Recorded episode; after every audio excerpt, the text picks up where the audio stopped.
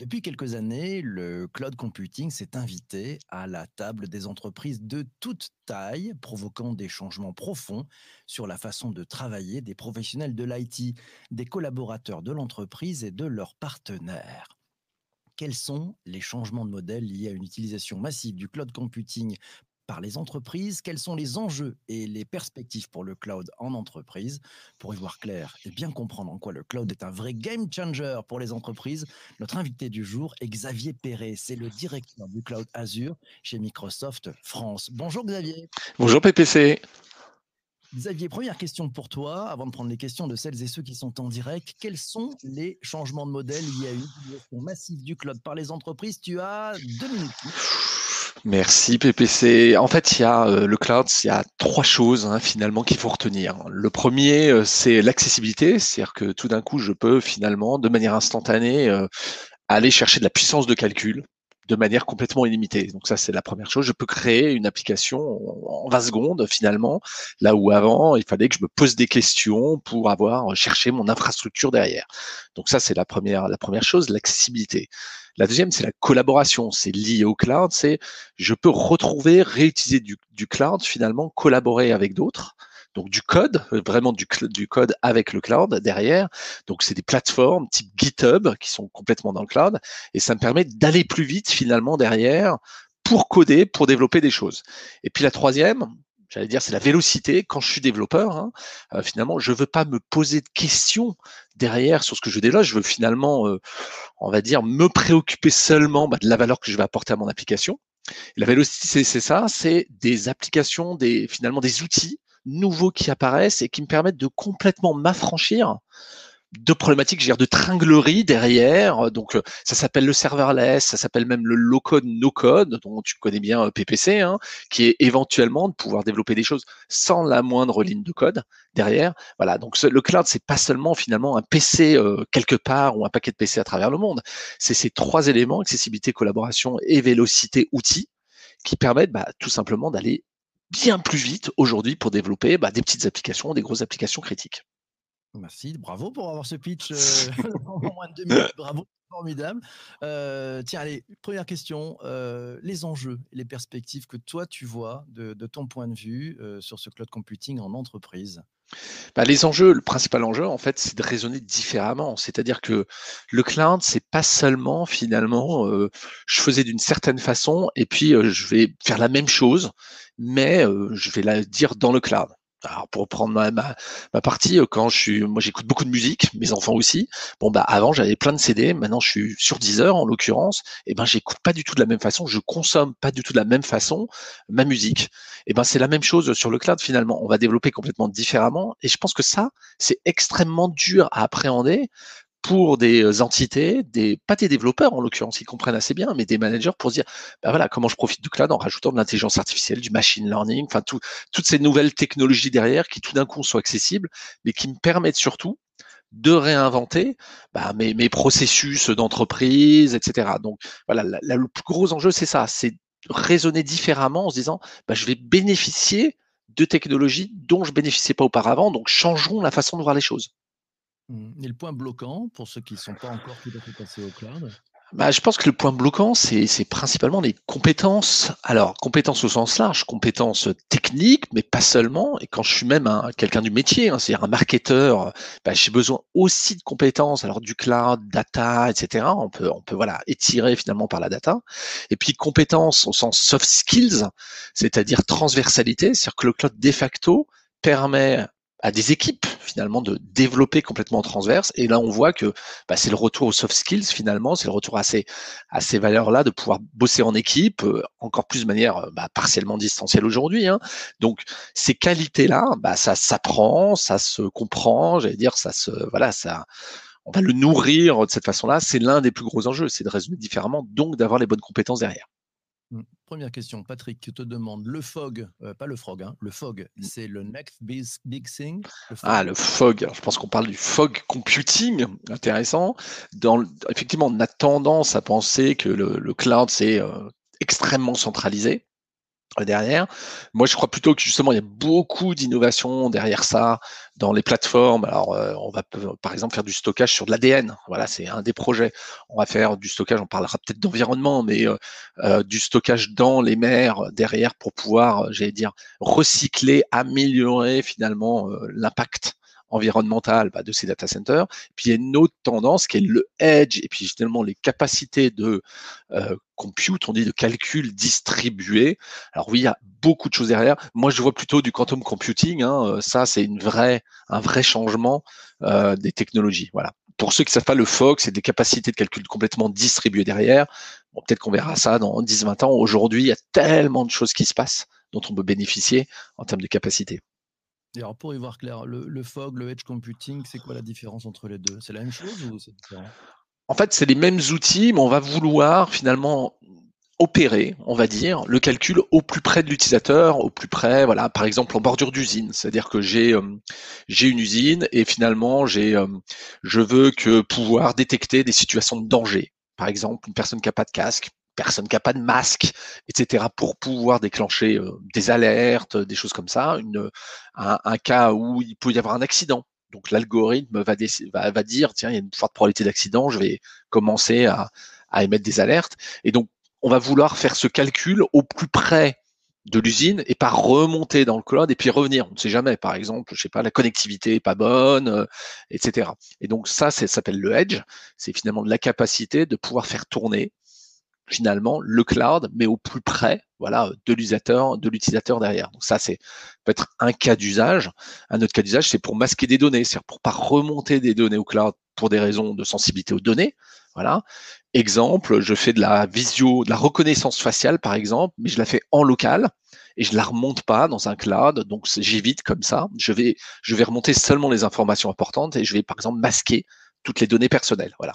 Donc le edge, c'est ça, c'est de pouvoir vraiment étendre finalement le cloud, mais au plus près, dans les zones, au plus près d'utilisateurs. Mmh. Tu nous as ouvert deux, deux, perches, une perche sur la sécurité et une perche sur euh, les sujets autour du, du, climat, justement, du green, le green IT. Oui. Euh, allez, on parle, on parle d'abord du green IT. Euh, ça marche comment le cloud? C'est très, très, très consommateur de, de ressources. C'est plus simple la façon de stocker qu'on avait avant? Raconte-nous tout ça. Alors, la vraie, la vraie, euh, alors évidemment, tout ce qu'on utilise, euh, je veux dire, utilise des ressources. Donc, euh, la question, c'est finalement la performance de ces ressources par rapport à son impact carbone, son impact en eau aussi. Il hein, ne faut pas oublier toutes les données environnementales, son impact sur les, les terrains qu'on utilise derrière. Aujourd'hui, c'est vrai que les grands Internet, hein, dont voilà, Microsoft derrière, il y a énormément d'innovation qui s'est faite pour calculer déjà cet impact carbone et pour améliorer l'efficacité.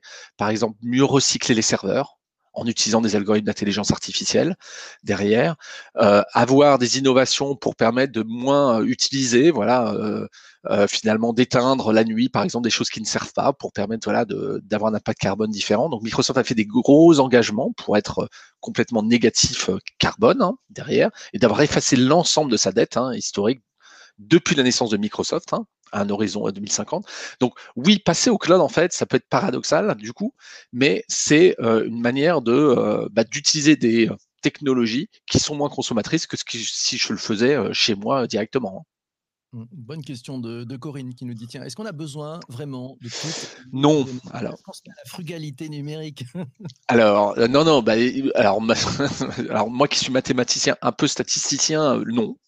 Euh, je pense que euh, euh, il y a quelque chose qui s'appelle le surapprentissage, qui est comment en utilisant trop de données, en fait, on va complètement dégrader les performances d'un algorithme de prédiction. Hein, ça s'appelle le surapprentissage numérique derrière, dans, ce qui est dans l'ensemble de l'intelligence artificielle. Donc non, je pense qu'il y a une vraie tendance, et tant mieux, de moins collecter les données. De toute façon, déjà le GDPR dit quoi finalement? Donc c'est la, règle, la réglementation européenne que d'ailleurs Microsoft applique mondialement, hein, mais qui est je ne collecte que les données dont j'ai besoin. Et ensuite, j'ai une transparence sur la façon dont je collecte les données vis-à-vis de la personne, une personne, une entreprise, etc., l'entité sur laquelle je collecte les données. Et donc, la réponse mathématique statistique à ça, c'est non, ne collectez les données dont vous avez besoin pour améliorer un business, réduire des coûts, etc. La frugalité numérique, c'est pas moins faire, hein, c'est faire mieux. Ok, c'est fermé. Merci pour cette réponse pour la, question de, Corinne. Euh, Fabrice, tiens, te demande quelles sont les différences notables entre les positionnements stratégiques des différents acteurs Microsoft, OVH, Amazon. Alors, alors euh, il y en a.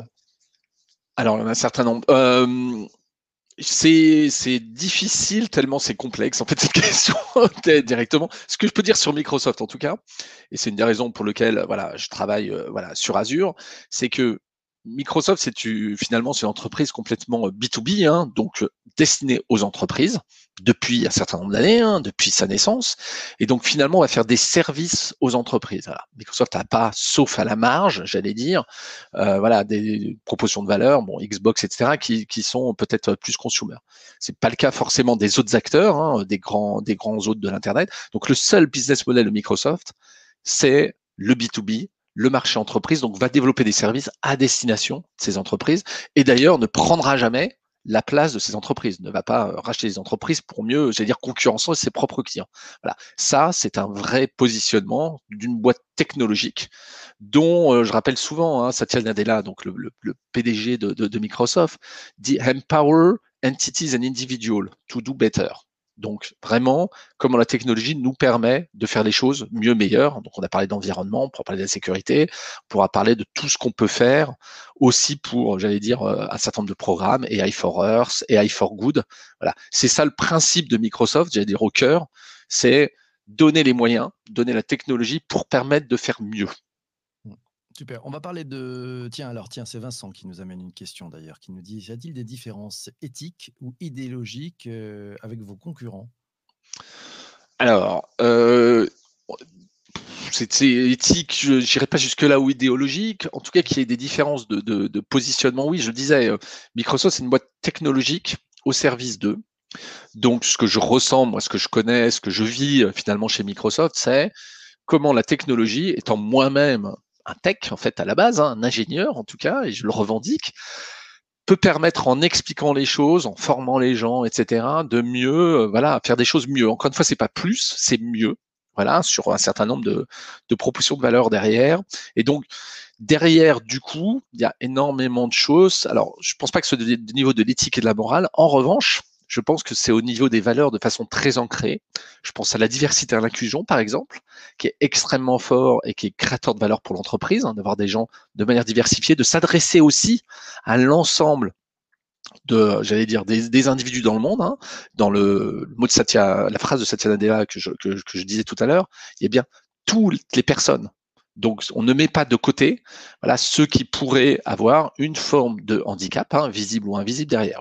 Ces valeurs-là sont extrêmement ancrées dans une boîte comme Microsoft et elles sont très impulsées, en l'occurrence, par euh, Satya Nadella. Alors, tiens, on va parler justement de, ce sujet et sur le prisme de la, de la privacy, de la sécurité des données, une entreprise qui va dans le cloud, euh, ça se passe comment euh, quand on va sur un cloud qui est chez vous, ça part euh, aux États-Unis, donc les datas se retrouvent aux États-Unis. Comment, comment on gère ça? Alors c'est toujours un, faisceau de questions, j'allais dire, derrière. Donc d'abord, quand on passe dans le cloud, on bénéficie d'un certain nombre d'outils dont on ne bénéficie pas de la même façon, on va dire, hein, de sécurité. C'est-à-dire qu'il y a énormément du coup d'intelligence et d'outils pour manager sa sécurité. Par exemple, qui a accès à mon système d'information? Est-ce que je sais détecter automatiquement une personne qui, qui, ne devrait pas avoir accès, qui tout d'un coup essaye de tenter d'accès, euh, d'accéder à, à, mon système d'information? Donc, en fait, le cloud dispose de solutions de sécurité bien plus amples, j'allais dire bien plus diverses que euh, si je fais les choses moi-même. Sur la localisation de données, c'est très très simple. Hein. Euh, Microsoft, il y a des régions hein, sur le cloud Azure, hein, et vous choisissez la région. Donc une région, c'est une zone géographique dans laquelle vous souhaitez euh, être et localiser. Et les données ne vont pas bouger d'une région à l'autre, sauf si vous le souhaitez. Donc il y a, deux régions, en l'occurrence en France aujourd'hui, sur Azure. Bon bah si je mets mes données dans la région France, elles resteront dans la région France. C'est lié à une zone géographique. Ok, très clair, super. Alors, on va parler un peu des, puisqu'on parle du, cloud computing comme game changer des entreprises. Euh, j'aurais que tu nous donnes quelques exemples d'entreprises qui, peut-être, qui n'étaient pas encore dans ces logiques de cloud, qui y sont passées et, ça a changé quoi pour elles, concrètement? Il y a plein d'exemples parce qu'effectivement aujourd'hui, je pense qu'on est dans une phase, en tout cas sur le marché français, euh, du moins du pourquoi aller dans le cloud et du plutôt du comment, hein, qui est la vraie question de compétences, etc. Euh, moi j'ai, euh, alors moi j'aime bien cet exemple, c'est Buffalo Grill. J'adore, j'adore cette entreprise parce que Buffalo Grill, c'est Buffalo Grill et Courte Paille qui est passé dans le cloud, qui a mis euh, sa data, qui avait euh, voilà des data un peu euh, de façon dispersée, parce que justement il y avait le système d'information courte paille, le système d'information de, de Buffalo Grill. Et puis en passant dans le cloud, non seulement évidemment elle a une vue plus holistique, j'allais dire plus agrégée de l'ensemble de ces données, mais en plus elle peut agréger des données externes pour mieux euh, bah, tout simplement euh, prévoir, par exemple, selon la météo, euh, la météo qui va faire, bon bah je vais peut-être pas commander les mêmes les mêmes plats, donc je vais pas commander les mêmes ressources derrière parce qu'on sait qu'on aura ou moins de monde, ou les gens vont vouloir plus de glace, plus de pizza, etc., etc. Donc ça c'est un bon exemple. J'ai un autre exemple, c'est pas Buffalo Grill mais un autre dans lequel en plus le, le retailer a intégré des données externes Covid en l'occurrence.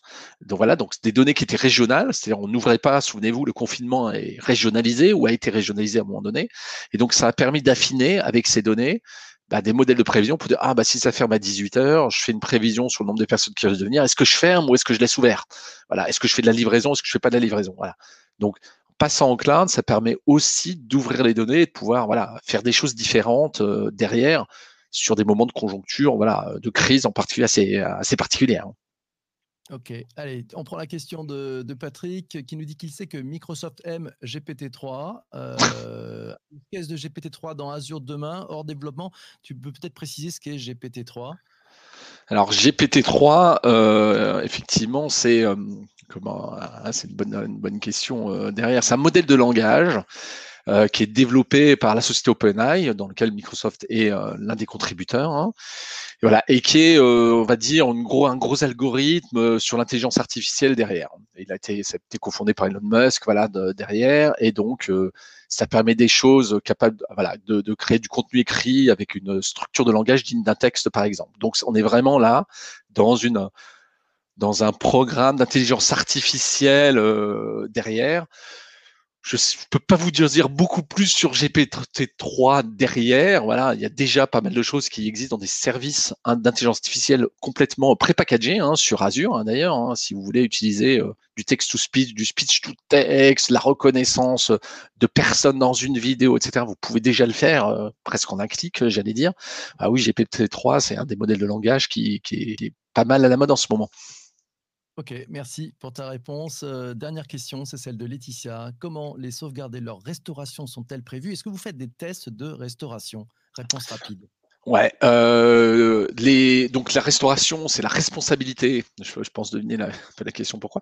Euh, la restauration, c'est c'est effectivement pouvoir dupliquer ces données.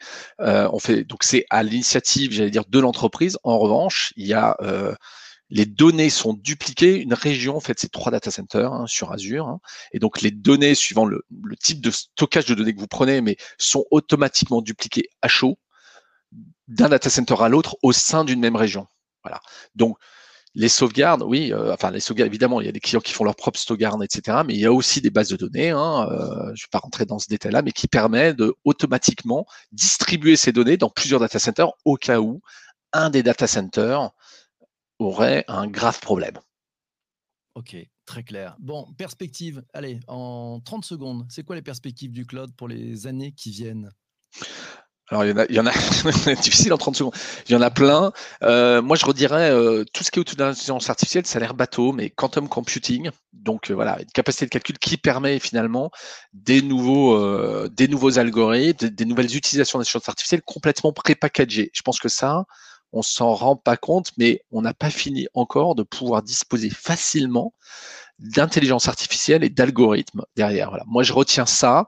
Puis après, j'ai mon petit bébé hein, qui est plutôt environnemental. C'est un projet qui s'appelle Natic chez Microsoft, qui est un data center immergé, donc aujourd'hui en test euh, au nord de l'Écosse, et qui, euh, qui montre aussi comment on peut mettre un data center beaucoup plus euh, respectueux de l'environnement et au plus près des utilisateurs pour minimiser le temps de trajet.